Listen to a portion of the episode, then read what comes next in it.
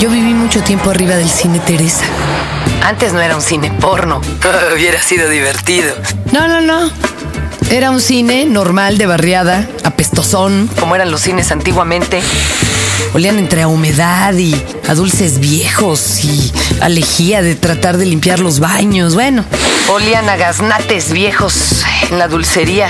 Sin embargo, sin embargo, recuerdo que de lo primero que me bajaron a ver al cine mis papás, y debería de aclarar que mi mamá, mi papá lo tenía muy sin cuidado el cine, no fue algo que le gustara mucho nunca.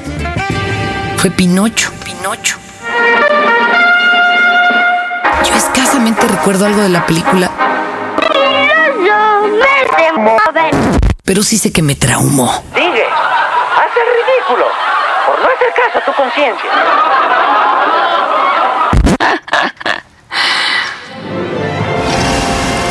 En este Tao, tengo función triple de las películas que me han tocado o cambiado la vida. Este es el podcast de Fernanda, Tapia. Podcast por Dixo y Prodigy MSN.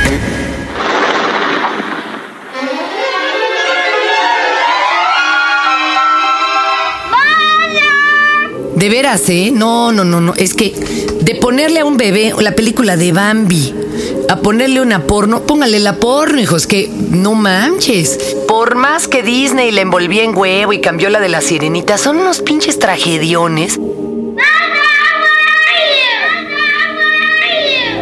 No iban a traumar a los niños con esos cuentos antiguamente? De veras, entre los Grimm y, y, Dickens, hijo, no, qué amolada, puro mendigo escuincle depresivo. De ahí cómo no iban a salir rockeros y darquetos y emos y todo lo que quieran, qué espanto. Y la verdad, sí, Yo recuerdo con terror Bambi, Dumbo, Pinocho. hijo, qué cosa más dramática. Además, el sueño siempre es perdía al papá o a la mamá, se quedaban solos en la vida o todo el mundo se burlaba de ti. Qué espanto. Luego mi mamá pasó como una abstención Una abstemia de, de cine. enorme. Pues porque como que le daba pena irse sin mí. Y entonces se perdió estrenos grandes. Ella quería verles Balseuses, háganme favor, o, o El Exorcista, y pues claro que no la dejaban entrar. Y ya estaba yo medio acá eh, aborrecente y me quiso vestir de tacones y maquillarme para ver si me dejaban entrar a ver canoa. No me dejaron, le dijeron, señora, no le haga eso a la niña. Ya ves las ondas de mi mamá que le gusta. La nota roja. Luego lo intentó con el graduado, todavía no me dejaban entrar a ver nada, chinga. Y la verdad a mí me molestaba, yo tampoco tenía muchas ganas de ver eso. A mí me gustó después ya pues entrar a ver que la Cenicienta. Yo me acuerdo del cine que pasaba todas las películas de, de Disney. Allá en la colonia, pues ¿qué es la Roma, no? Esa zona todavía es la Roma. Y era la casa de Disney. No manches, cuando había estreno de Disney, la cola le daba tres vueltas a la manzana y... Entonces mi mamá se fingía como viejita, se metía en la cola, la sacaban volando así entre los brazos de aguilita, sin tocar el suelo y finalmente entrábamos a ver la película. Y era una gandallez, a veces entraba uno y ya estaba hasta llena la sala, mano, vendían boletos de más, en fin. Era un relajo. Y luego todavía te hacían la recomendación las abuelitas de... Cuidado quién se te sienta al lado, no vaya a ser algún viejo que nada más vaya a agarrar a las niñas. ¿Y quieren que les diga algo? Sí pasaba. Así. Eh, y, y también amigos míos ya más crecidos sí le daban una lana al acomodador, porque había acomodador en algunos cines, para sentarse ellos a fajar hasta arriba y que el acomodador no dejara pasar a nadie. Claro, eran salas kilométricas, podías haber andado en bicicleta en la sala. Recuerdo Cubadis en el cine Frontera. No manches, la pinche megapantalla es dos, pues es la mitad de lo que era la pantalla del Frontera o el latino. Ver el Lindbergh en el latino, de veras sentía uno que se incendiaba la sala. Y luego era de risa porque dijeron, el cine cambió. Ahora, el sonido, surround es la neta. Y te ponían la, la, la película de terremoto. Eran dos pinches bocinotas enfrente, pero te la ponían tan duro que neta sí te vibraba el pecho y tú decías, ¡ay, está temblando! ¿Cuál va a estar temblando si eres espantoso?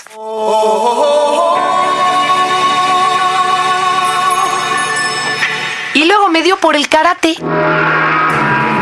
Y aquí viene la película que me cambió la vida. Yo me iba a las funciones dobles y hasta triples del cine Cosmos. Tenía uno que entrar de veras con palo para matar las ratas, con paraguas para parar la gotera, pero era el único cine que pasaba las películas más raras de la Golden Harvest. En serio, ¿eh? Venían cosas de colección.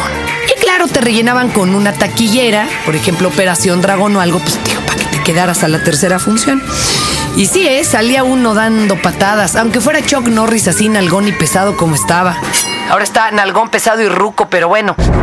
Tú te quedabas a verle y decías, oh, qué chido, ¿no? Y, y te ibas con tus cuates del karate ahí para platicar y demás.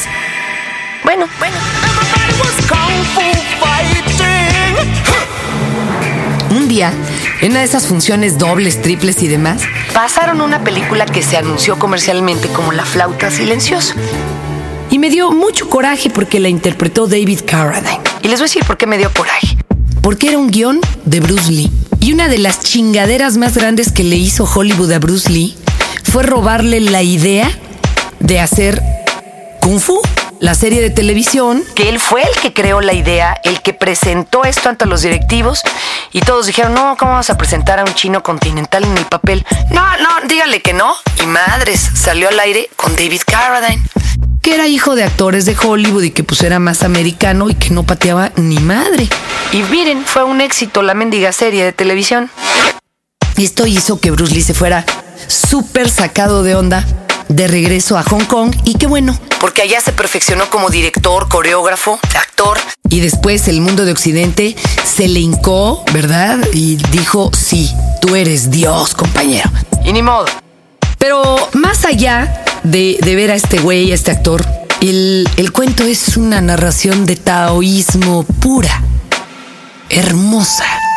Es una fábula preciosa en donde Hay unos combatientes, este, uno de los que combate en un torneo. el que gane tiene el honor de ir a buscar el, el libro de la verdad. Para que lo dejen pasar los diversos peligros del camino, le otorgan el círculo de hierro. Es un collarzote ahí que cargaban estilo Doctor Chaya Michan. Así, sí, en serio. Total que a uno de los eh, que combatía ahí, que parecía tenía más cuerpo de luchador que de... Era como la cara del cantante de Led Zeppelin, pero con cuerpo de Mr. Eh, ti, háganme el favor. Lo descalifican a la mala para mandar al consentido y se van los dos a fuerza a buscar el, el libro de la verdad. Supuestamente el que no llevaba el círculo de hierro no tenía derecho a contender, pero bueno. Ahí van, puro mendigo escenario extraño como de desierto y demás. A las primeras de cambio le reparten el hocico, ¿verdad? Al, al perro de Doña Cleta, es decir, al otro que ganó a la mala. Le concede el collar, le dice, no, mano, quédatelo tú, esto está de la chingada, se muere. Ya iba el otro empezando la, la odisea. En el camino se encuentra con un flautista ciego que tocaba una flauta de bambú de la cual no salía ningún sonido. Y este señor le hablaba como chino misterioso, así como oráculo. Y le decía cosas hermosas como, dos palomas no pueden volar atadas aún teniendo cuatro alas, o no se pueden dar dos pasos en la misma porción de agua. En fin, Eh, y se lo iba encontrando. Y entonces pasaba una prueba y se volvía a encontrar este cuate y en otras lo ayudaba y así. Pero luego después de un rato de la película te das cuenta que todos los malos o contrincantes son el mismo flautista ciego nada más que con otro disfraz. digo, ahora me da risa porque era como Pedro Infante cambiándose la cachucha. Pero es parte de la moraleja. Y es como decir, tu mejor maestro son tus enemigos, ¿no? Después de muchas enseñanzas, muchísimas, Incluso se encuentra en el desierto por ahí una olla gigante con un tipo adentro y le dice, ¿qué hace ahí metido? Llevo años, estoy esperando a que desaparezca mi pene para ver si me van los malos pensamientos. Y quiere convencer al otro de que así los combata, pues imagínense. Y el otro no se engancha en esa persecución, ni mucho menos. Total, llega... Se la estoy contando porque va a estar en chino, que la consigan, pero bueno. Total que llega a abordar la barca, ya es digno, y se cruza la isla hacia donde, a donde están los que cuidan el libro de la verdad. Y llega, lo reciben, se lo marean, ahí están todos como en una secta. Y finalmente lo pasan a ver el libro y el libro no es sino un gran álbum que en lugar de hojas tiene espejos. Y tú te asomas Y te ves a ti mismo.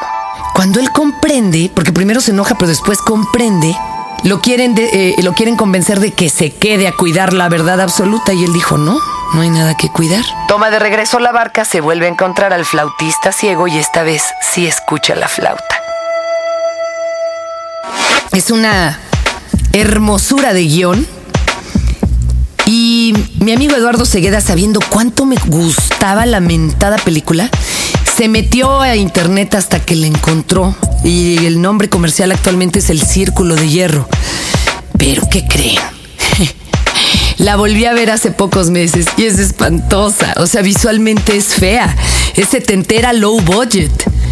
Digo, si les gusta ver güeyes como de los 70s, 80s, así mamadones y en esa estética o viejas buenonas y, y bueno, y no pelar mucho todo lo mal que está hecha, pues sigan el guion y aprendan. De veras les puede cambiar muchas cosas, incluso hasta el buen gusto. después, porque a mí me seguían gustando todas estas cosas que tenían dos o tres niveles de lectura. Pues evidentemente me gustaron mucho la segunda y la tercera de Star Wars. Yo sí creía eh, lo que decía George Lucas, de que estaba poniendo a Dios en perspectiva. Y no, no a la religión católica, sino en general a toda la creencia de la creación y demás. Yo salía muy motivada de esto, pero la última película que de veras, bueno, eh, también Waking Life, por ejemplo, es una que hay que ver, rentar, desmás o comprar y irla deteniendo y cada día escuchar a uno de los sabios que hablan porque es muy difícil. Pero bueno, una que yo me metí a ver a cine lleno, a reventar, y la gente se reía, mano. Y yo estaba pasmada de una pieza. Matrix. Do you believe in fate, Neo? No. Why not? Because I don't like the idea that I'm not in control of my life.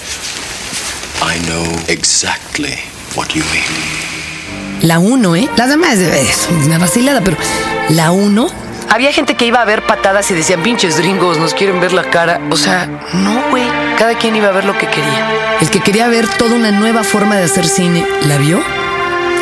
El que quería ver patadas, ¿las vio? Y yo estaba leyendo a segundas líneas. ¡Wow! Es una larga historia el por qué a mí me movió, pero la metáfora se me hace que es verdaderamente lo que está sucediendo actualmente con los seres humanos. Eso ya lo discutiremos en otra ocasión. Sin embargo, sí me parece que hace mucho tiempo me tomé la pastilla que parecía más apetecible y me salí de la matriz. Entro y salgo y juego a que juego, pero nunca nada volvió a ser igual. Remember, all I'm offering is the truth, nothing more. Este fue el podcast de Fernanda, de Fernanda Tapia. Podcast por Dixo y Prodigy MSN.